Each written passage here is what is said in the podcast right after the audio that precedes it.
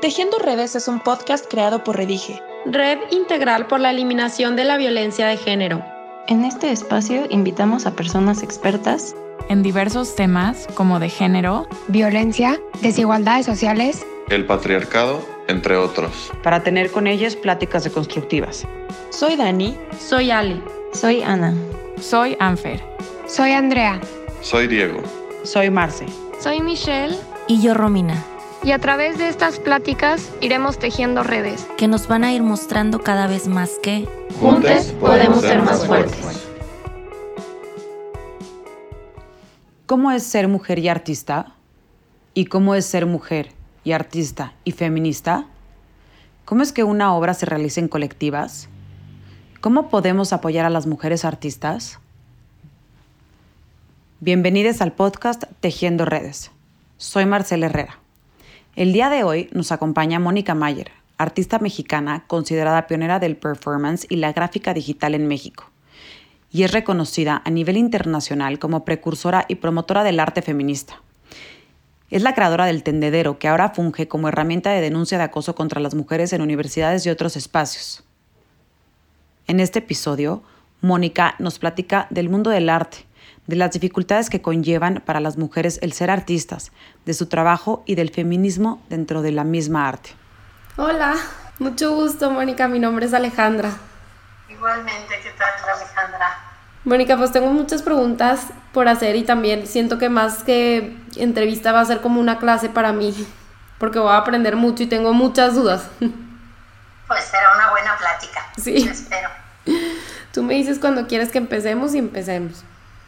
Pues ya, cuando quieras yo estoy lista. Bueno, la primera pregunta que tengo, y eso sí quiero saber mucho del tema, es ¿qué es el arte feminista? O sea, quiero saber qué conlleva, qué, qué es el arte feminista en sí y cómo se diferencia del arte de mujeres. Bueno, lo primero que yo te diría es que para mí arte feminista es todo lo que aquellas que digan que hacen arte feminista dicen que es arte feminista. A mí no me gusta la idea de, de, definir qué es lo que hace la crítica de arte o la historia del arte. Esta es esta tendencia. A mí me gusta más bien analizar una, una, un tipo de trabajo que está surgiendo y que se asume bajo esa identidad.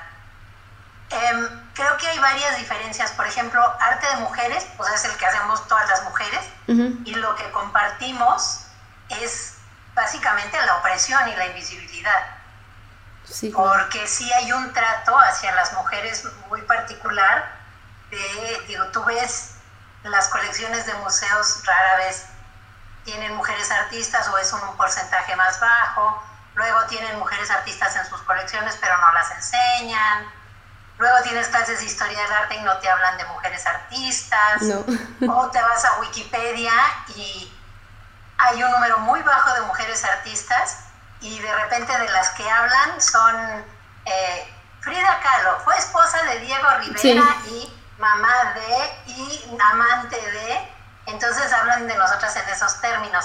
Entonces eso lo compartimos como mujeres artistas, pero hasta ahí es lo único, porque ni en, no, no, compartimos nada ni por el tipo de trabajo, ni, ni porque el trabajo sea femenino o masculino, porque eso pues hay trabajo de hombres que es muy femenino y trabajo de mujeres que tiene que ver con fábricas, Estrella Carmona, por ejemplo, ¿no?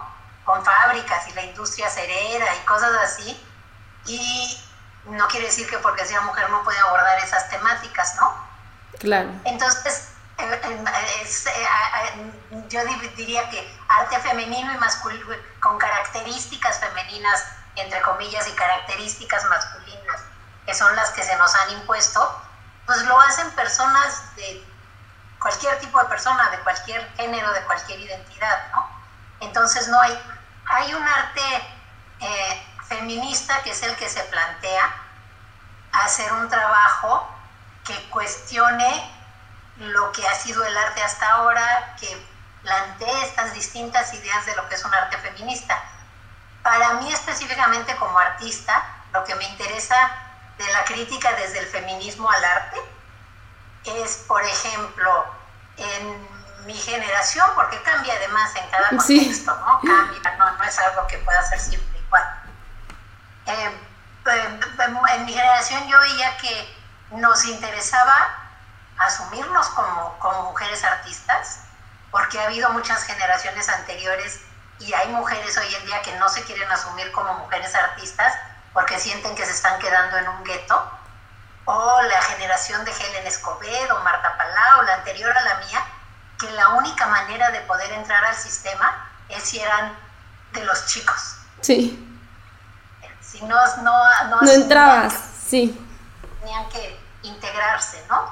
Claro. Entonces, está, está eso. Ahí, este, a mí me interesa como artista feminista, me interesa cuestionar todas estas ideas del arte, me interesa cuestionar quiénes pueden hacer arte, porque lo que nos vende la historia del arte es que el arte es algo que se da porque hay genios. Sí.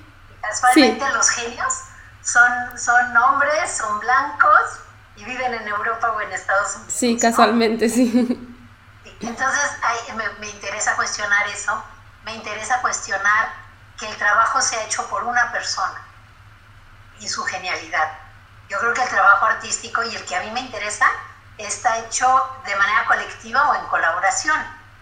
Claro. Como, como, como pasa de manera muy natural en el cine o en el teatro.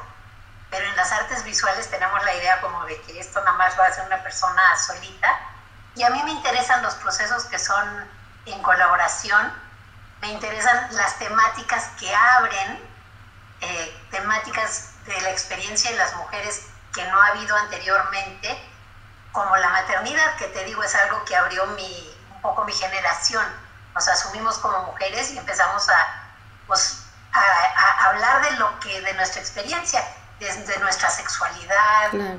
de, de la maternidad, en fin, estas temáticas que hasta el momento, pues maternidad era la Virgen con su bebé. Y hasta ahí. Era una maternidad vista desde el punto de vista masculino, con algunas excepciones, ¿no? Como Mari Cassatt y otras mujeres. Pero, pero siempre es esa visión. Me interesa también a mí, por ejemplo, cuestionar la relación con el público. Entonces ese es el arte feminista que a mí me interesa.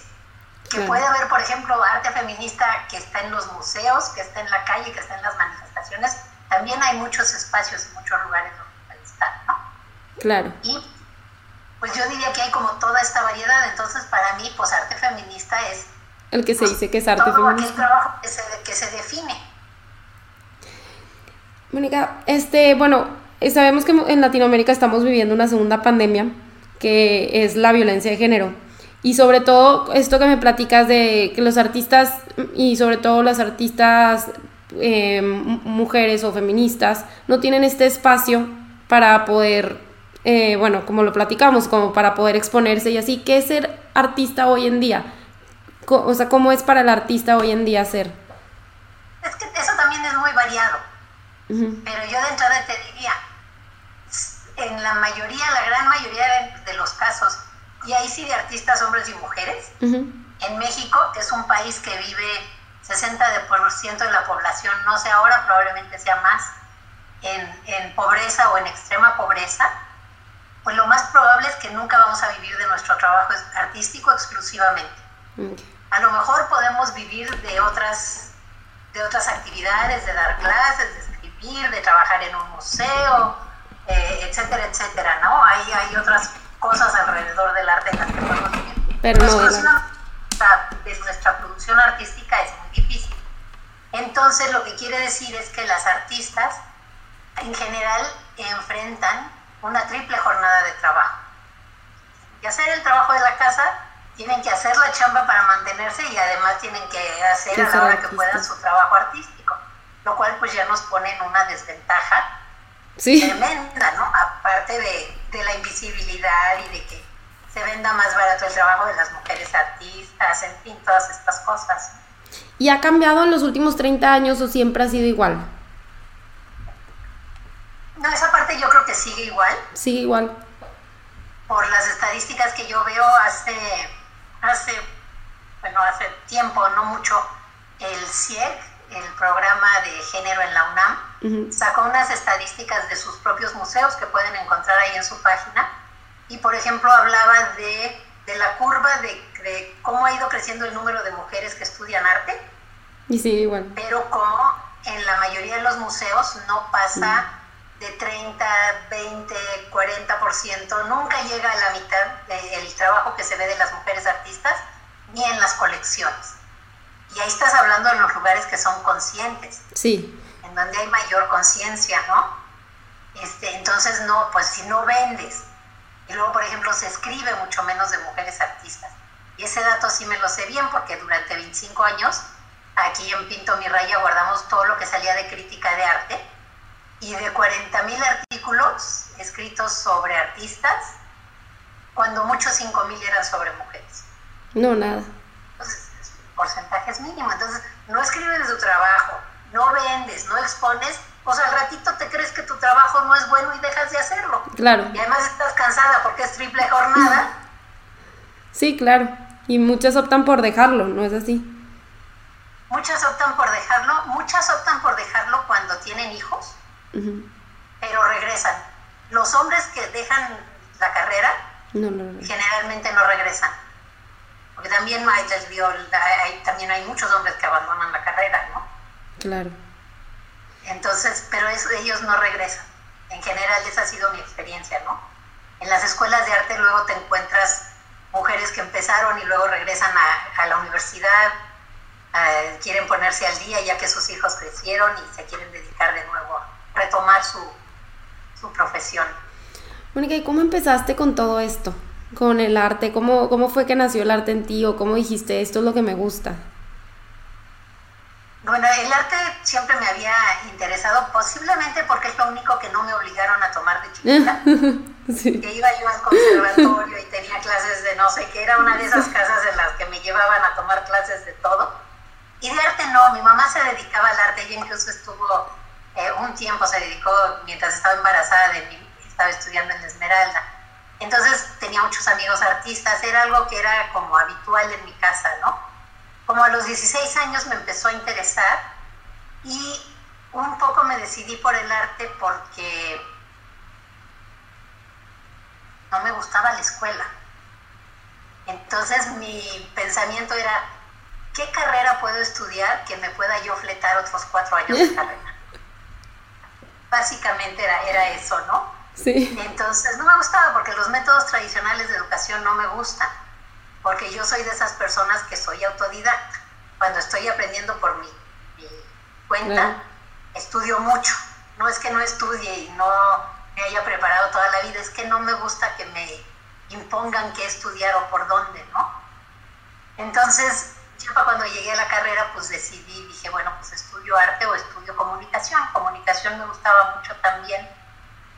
Y no me metí porque fui a la universidad, me hicieron la entrevista con la psicóloga, me preguntó cómo estaba y pues le dije cómo estaba. Mi mamá acababa de tratar de suicidarse y el chavo con el que habían dado había salido del closet, ¿no? Entonces estaba yo como en una situación crítica de, de, de mucha transformación y de pensar muchas cosas que a mí no se me hacía raro tampoco como platicar de estas cosas, pero me dijeron que no hablara mucho con las niñas de mi edad porque las podía yo, que me aceptaban en la universidad, pero que no hablara porque las podía yo espantar.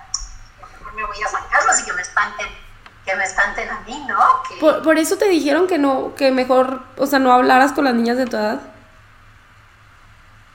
Que sí me aceptaban, pero no fuera yo espantarlas, no, ¿no? Entonces no te aceptaban tal cual.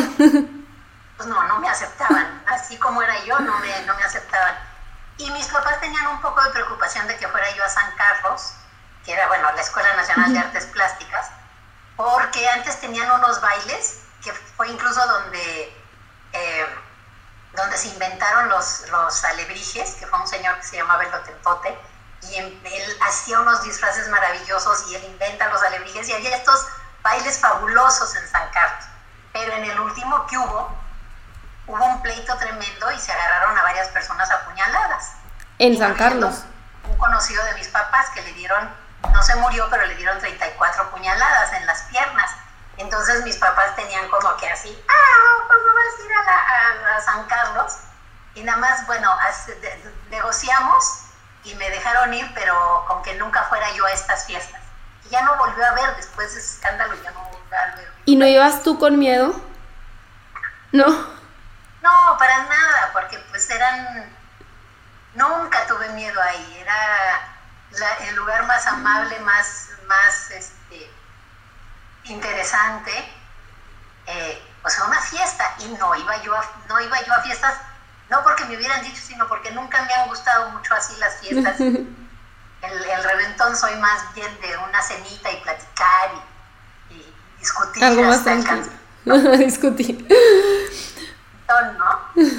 Mónica, entonces empezaste, bueno, a, en San Carlos y poco a poco fuiste empezando a crear tus, tus obras. ¿Cuál ha sido la que más te ha retado, la más difícil de concretar? Pues seguramente algunas que se quedaron en el camino y nunca las, nunca las terminé, pero más que hayan sido difíciles, eh, hay las que me sorprenden, las que se van por donde quieren, y entonces es muy interesante porque empieza a haber un proceso en el cual es de, es de descubrimiento, de descubrimiento técnico, de descubrimiento de las técnicas que uno quiere. Hay piezas como El Tendedero, que quizás es una pieza por la que me conocen mucho, porque últimamente ha estado muy activa. Esa yo la hice en 1978 para una exposición en un museo y poco a poco ha agarrado su vida. Entonces siempre es un reto porque trabajo con cada comunidad diferente donde se hace y es cuestión de, es cuestión de aprender. A veces eh, son, son retos difíciles porque son comunidades en otros países que no sé bien a bien qué estoy haciendo porque, porque pues, culturalmente hay diferencias muy grandes, ¿no? Entonces me ha tocado hacerla en Japón, me ha tocado hacerla en Estados Unidos, me ha tocado hacerla en India y dices, bueno, tengo que, estoy fuera de mi zona de confort, por decirlo así no me, no me cuestan trabajo, pero me sacan de mi zona de confort. Pero eso me gusta mucho. Entonces ahí, hay, ahí procuro que sean de ese tipo mis piezas, que, que, que, me, que me cuesten trabajo, que me, haya, que me hagan crecer. Entonces tú al iniciar una obra no sabes cómo va a terminar, ni tienes idea a lo mejor de qué es lo que traes en mente, te vas dejando llevar.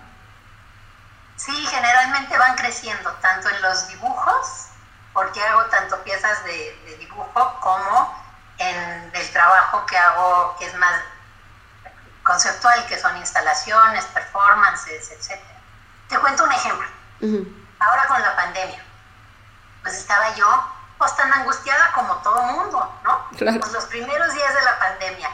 Entonces, pues dije yo, ¿qué cosas sí puedo controlar y qué rutinas me puedo poner que me, que me ayuden a tranquilizarme, ¿no? Entonces empecé a hacer ejercicio todos los días, y empecé a dibujar todos los días.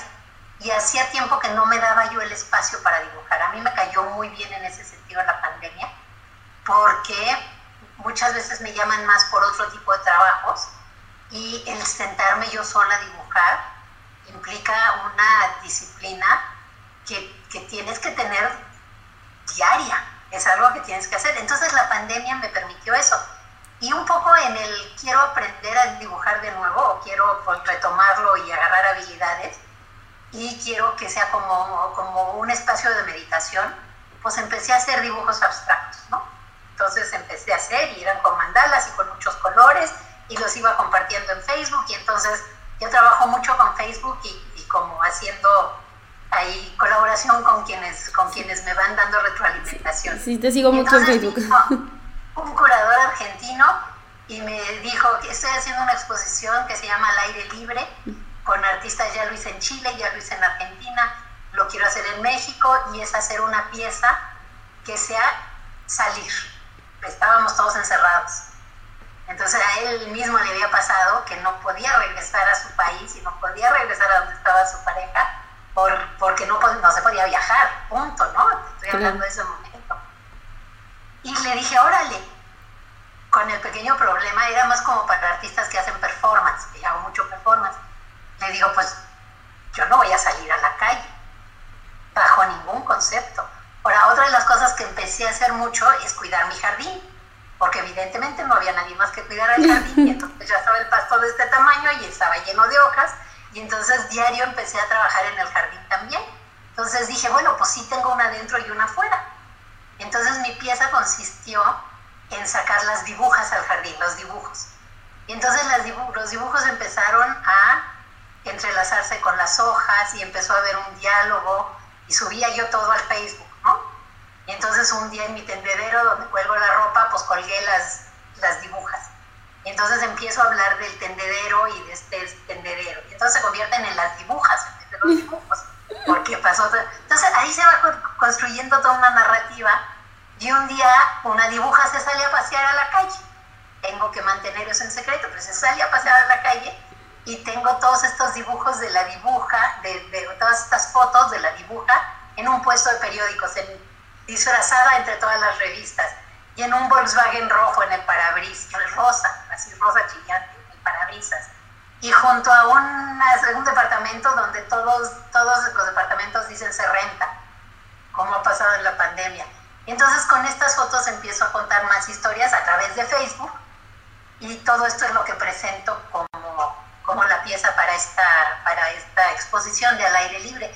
Entonces yo no tenía la menor idea para dónde iba ni la menor idea, y fue construyéndose poco a poco. Entonces sí, esas me entusiasman mucho, me gusta mucho lo que pasa con ellas. Que, bueno, que todo vaya saliendo poco a poco, que no sabes cuál va a ser el final, ¿verdad? De cada obra. Mónica, eh, ahorita que comentabas de Facebook, las redes han ayudado a este movimiento porque, bueno, el, tú poder poner algo en las redes, a lo mejor no, si, no les permiten tanto a las mujeres estar en los museos, pero no, las redes no han ayudado a mejorar todo esto. Mira, hay, por ejemplo, en un grupo en el que participo en el consejo, que es el Museo de Mujeres Artistas Mexicanas, que es virtual nada más, que lo abrió Lucero González, que es fotógrafa, y ya creo que ya llevamos, me hago bolas, pero ya llevamos más de 10 años, yo creo como, como 12 años, entonces eh, está el trabajo de 350 artistas más 50 exposiciones, porque en un museo tienes que bajar la exposición, pero en internet no lo tienes que bajar. Entonces hay un archivo de información y se va subiendo, pero es una batalla.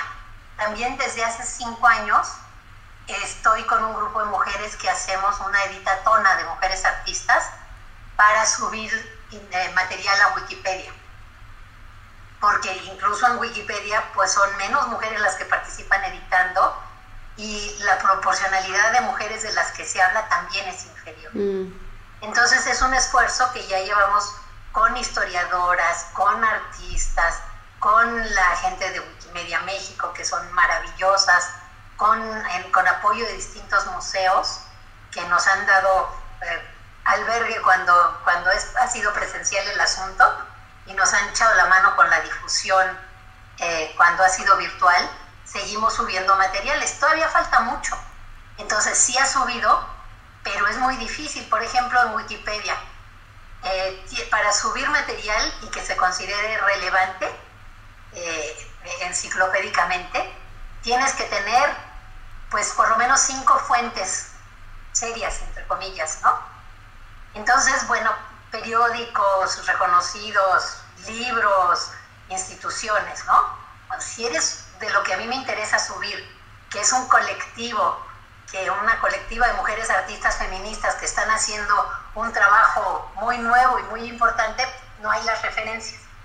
Mm, Entonces también tenemos que encargarnos de toda esa parte. Artículos, de subirlos, de crear toda esta estructura para que sí puedan competir. Entonces es muy complejo. Pues sí ayudan las redes y sí encuentras mucha, mucha información, pero sigue siendo, sigue siendo una batalla, ¿no? Bueno, y por ejemplo, alguien como yo, me refiero a alguien como yo que no soy artista, ¿cómo puedo ayudar al movimiento? ¿Cómo se puede ayudar a, todo esto si no eres artista?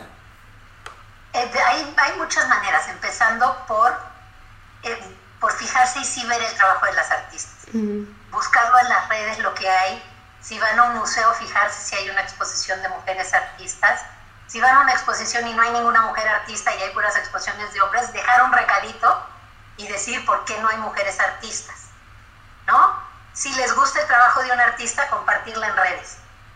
Ahorita, por ejemplo, hay un trabajo que me, que me encanta, que 100 muralistas, 100 artistas este, que pintan en la calle, decidieron hacer un mural que Diego Rivera y Siqueiros impidieron que hiciera María Izquierdo.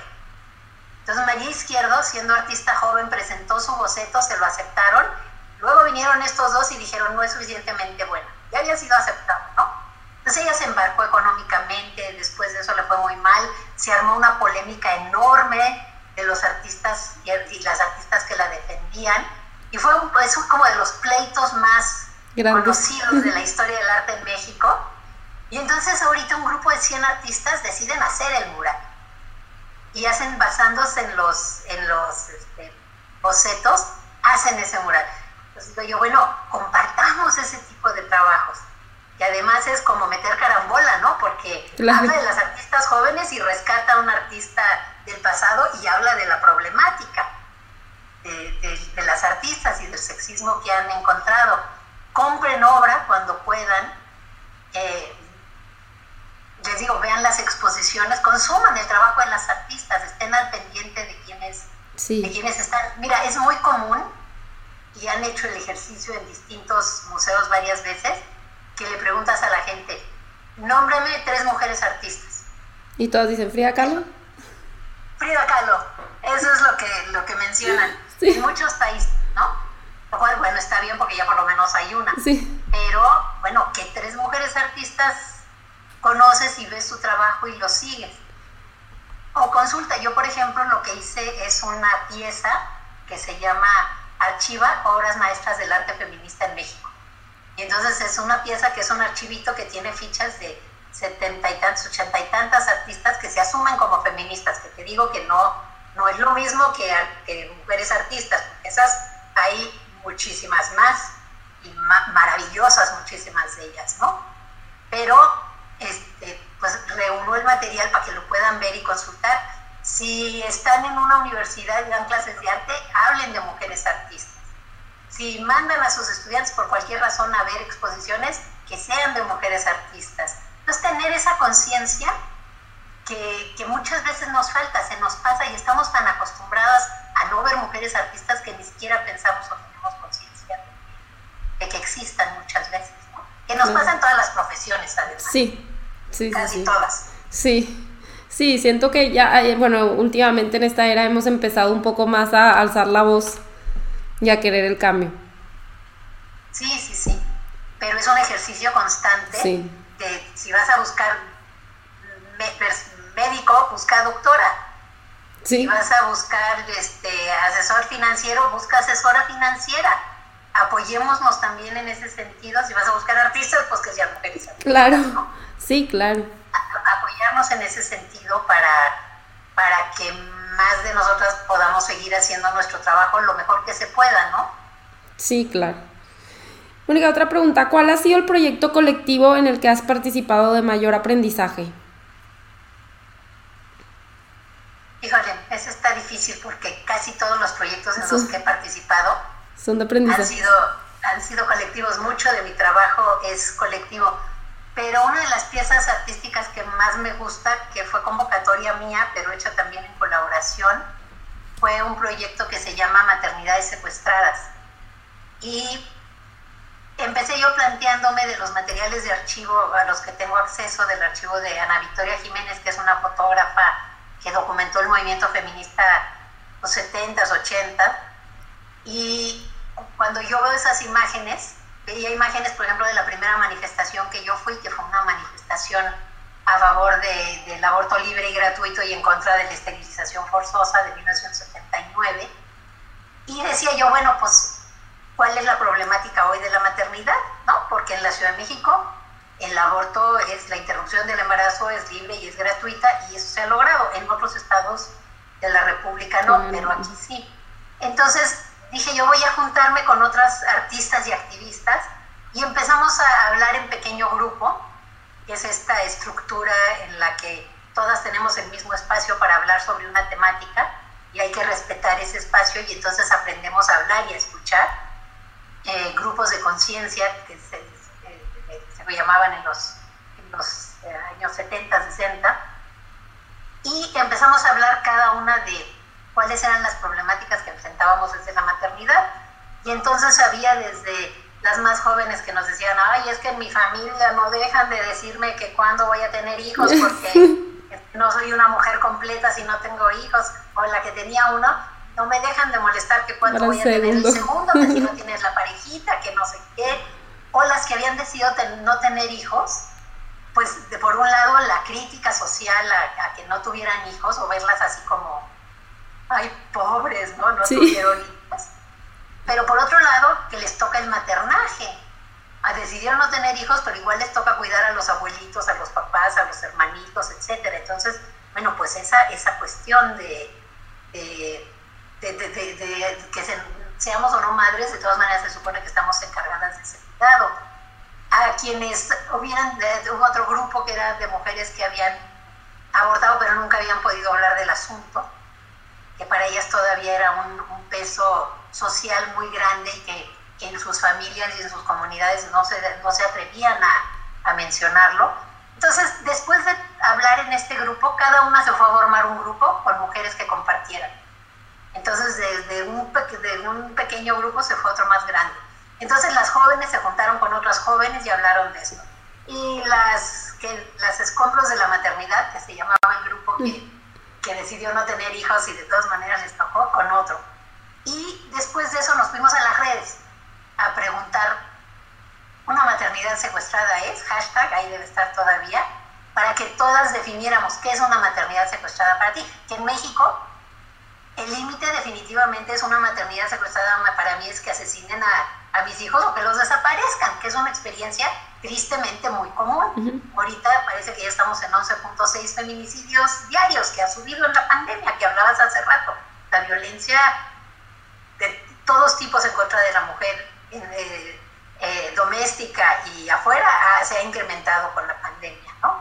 Pero entonces nuestro rango era desde me embaracé a los 13 años porque nunca recibí educación sexual, hasta este, desaparecieron a mis, a, mis hijos sí. o asesinaron a mi hijo.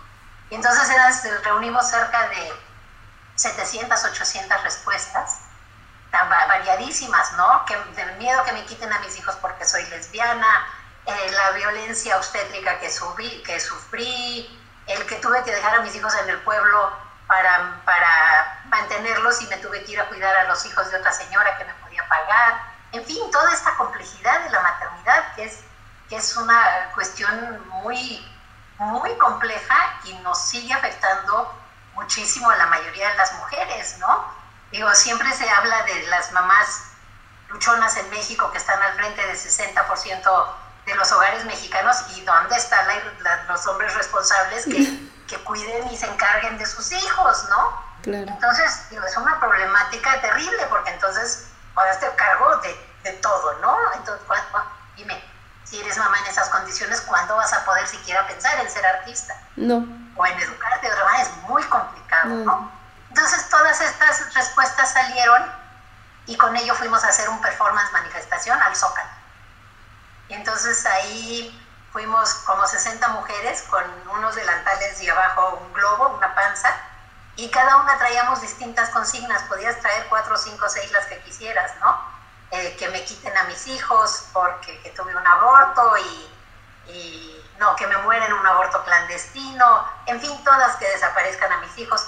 Y pasábamos por, como éramos poquitas, llevábamos una jerga, que era como una pasarela, una jergarela, era otro tipo de manifestación en vez de pensar en estas cosas de ejército, eh, bajo el contingente y la vanguardia y la retaguardia, sí. era como jugar con una forma de la pasarela, de las modas, pero para protestar. Entonces pasábamos y se iban sacando fotografías y al final pues todas nos quitamos las, los delantales y dijimos no a las maternidades secuestradas. Entonces te digo, es una pieza que va creciendo ahí de manera colectiva y en colaboración y también quién sabe a dónde iba a llegar y, y y, y, los ecos que tiene, porque esta se ha hecho en Argentina también. En Argentina se llamó maternidades en tensión, porque a, ellos, a ellas maternidades eh, eh, secuestradas les tenía, les tenía otras referencias de, de, de su dictadura y de, entonces prefirieron ponerle maternidades en tensión. Entonces, bueno, pues son piezas que, que de, de, manera colectiva van creciendo y son un, son un reto, ¿no? Son un reto porque pues no es fácil trabajar en grupo. No, no, porque son ideas diferentes. Son ideas diferentes y cómo, cómo dar espacio para que haya los procesos que tiene que haber en un grupo. Claro. Cómo crear el espacio para que cada quien trabaje hasta donde pueda, porque no todas están en el mismo espacio todo el tiempo para echarle las mismas ganas, cómo dar espacio para que todo lo que evocan, piezas como estas, que evocan cosas muy fuertes, ¿no? En cada quien de nuestras historias personales haya espacio también para hablar de, esto, porque no nada más se trata de hacer la obra, se trata de crear redes, se trata de crear espacios en donde las mujeres vayamos creciendo y fortaleciéndonos. Pues tiene como, como múltiples objetivos una pieza de esta naturaleza y por eso es completo, ¿no? Yo creo que salió bien porque todavía me hablan. no, yo también estoy segura que salió bien. Mónica, ¿qué le recomendarías a alguien que está empezando esta carrera? Artista visual? Si puede evitarla, evítenla. Por lo que mencionaba yo hace rato, ¿no? Este, vivimos en un país en donde hay tanta pobreza que va a ser muy difícil que vivas de, de tu trabajo. Si no lo puedes evitar, bienvenidas. Bienvenidas, porque lo que se necesita es que él sepa que va a encontrar una situación muy difícil y que, y que de todas maneras es tanta la pasión por este trabajo que lo quiere seguir haciendo. Yo creo que es un trabajo en el cual hay que estu seguir estudiando toda la vida y creciendo y tratar de trabajar de cerca con otras personas, de hacer grupos, de hacer comunidad, porque es tan adversa que se necesita. Se necesita eh, tener un grupo que sí vea tu trabajo con cuidado y atención, porque si nadie te lo compra y nadie escribe y nadie nada, pues tu primer comunidad, que son tus colegas del arte, es quien te puede nutrir. Había una artista, ay, ahí anda todavía, Mónica Castillo, que organizaba unas cenas cuando tenías una exposición, que organizaba después una cena con algunas artistas, artistas críticos, etcétera, para que te dieran una crítica en serio de tu trabajo, retroalimentación. Porque luego expones, tra trabajas dos años en una exposición, gastas toda tu lana, inviertes todo tu tiempo y no pasa nada. Muchas veces ni vendes, ni escribe nadie, ni nada, y la gente pues, lo abandona, ¿no? Entonces, o es la inauguración y te dice, ay, muy chido tu trabajo, ¿dónde están las chelas? ¿No? Que eso también es... Sí, van a la fiesta nada más. Eso también, si les gusta el trabajo de un artista, díganselo. Sí. Díganselo, porque de veras no saben qué importante es que haya retroalimentación. Este, y lo diría en este campo y en todos los campos. Apoyémonos echándonos porras en ese sentido, ¿no? Pero, pero sí, tener este grupo y entonces encontrarse espacios para nutrirse y fortalecerse. Hacer cena, hacer grupo, hacer lo que sea, para que les digan de su trabajo qué es lo que necesitan. Entonces, pues les diría que, que, que, ten, que tengan cuidado de cuidarse. Sí. Y que vayan con los ojos abiertos a lo que van. Yo creo que quizá ahorita casi todas las carreras están igual, ¿no? Muchas. Sí, sí, sí, sí, es la realidad que enfrentamos ahora. Mónica, una pregunta, ¿por qué decidiste unirte a Redige? Mira, a mí se me hizo interesante, aparte de que pues conocí a Tessy y su entusiasmo es, es Sí, desarrollador. sí. Eh, yo creo que, que de las cosas que más me interesan es crear redes. Sí. Creo que como mujeres no estábamos tan... Teníamos muy fuertes redes familiares, pero no necesariamente estábamos acostumbradas a tejer redes sociales y redes de, de otro tipo. Entonces es algo que siempre me ha interesado, desde el arte, desde otro tipo de, de, de organizaciones. Eh, lo que es más, lo que me entusiasma de las manifestaciones hoy en día, que son tan multitudinarias, es que lo que veo, deja tú que, que las demandas o no sé qué, son espacios en donde se están creando redes. Y eso para el movimiento se me hace fundamental, para, e- para este y para cualquiera, para todos los movimientos que están buscando justicia social de algún tipo, ¿no?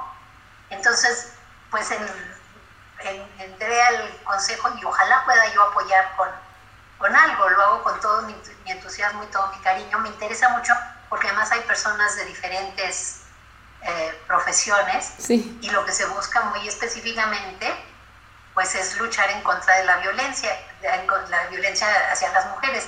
Y creo que ese es de los problemas más serios que hay ahorita. Entonces, lo que podamos hacer, con todo, con todo gusto, ¿no? Entonces sí, me entusiasma, me entusiasma. Gracias. Qué bueno, Mónica, qué bueno que estás, que formas parte de Redige, me da mucho gusto. Mónica, hay una pregunta que, eh, bueno, esta sí es una pregunta muy personal que yo tengo. Yo me acuerdo que yo cuando estaba chica casi no veía movimientos feministas y entre más he ido creciendo lo he visto más. No sé si es porque son las redes sociales, que es un poco todo más visible, o porque en verdad el movimiento ha ido creciendo. ¿Tú qué crees? ¿Qué opinas? Sin duda ha ido creciendo te lo puedo comprobar con las fotos de las manifestaciones múltiples a las que he ido a lo largo de mi vida. ¿no? la primera manifestación que yo fui, que era de la coalición de mujeres feministas, que en ese momento tenía dos grupos, Movimiento Nacional de Mujeres y Movimiento de Liberación de la Mujer, eh, éramos 30. Éramos 30 mujeres que los temas por los que estábamos luchando eran el aborto y en contra de la violación. Son los, ejes fundamentales que ha tenido la lucha. Ni siquiera hablábamos de cosas como el acoso. Cuando yo hablé del acoso en el, para el Museo de Arte Moderno, en la exposición en la que hago este, para la que hago el tendedero, era yo solita, no era como una demanda de, del movimiento, porque era importante, pero no era urgente. Porque estábamos en un momento en que solo se podía ver urgente. Y siempre cuando empieza a ver el movimiento de arte feminista, que éramos tres grupos eh, a principios de los años 80, cada uno con dos o tres personas y duraron muy poquito tiempo, pues eso es, es todo lo que había. Y ahorita, incluso de cinco años para acá, la cantidad de colectivos de, de arte feminista ha, ha, crecido de una manera exponencial. Entonces sí, sí ha crecido. Sí, sí ha crecido. Imposible hubiera sido pensar en una manifestación como la del año pasado, del 8 de marzo. Sí. Hace 40 años, ni hace 30, ni hace 20, ni hace 10, ni hace 5. Entonces sí, ha tenido un crecimiento exponencial, lo cual me parece muy bien. Creo que, que eso trae sus complejidades porque implica un trabajo muy serio de, de tratar de, de reunir las distintas palabras, las, distintas ideas que hay en, los feminismos, porque hay muchos feminismos También, sí. muy diferentes, con posturas a veces antagónicas en ciertos temas. No, no, eh, hay grandes polémicas dentro del mismo feminismo. Entonces, a mí, por ejemplo, lo que me preocupa es cómo crear redes y lazos en torno a ciertos temas, porque el enemigo es tan grande y tan importante que si no nos juntamos por nuestras diferencias, pues va a seguir creciendo la violencia, va a seguir creciendo todo. Entonces se me hace importante que sí haya esas redes, pero pues a ver, a ver si se logra, ¿verdad?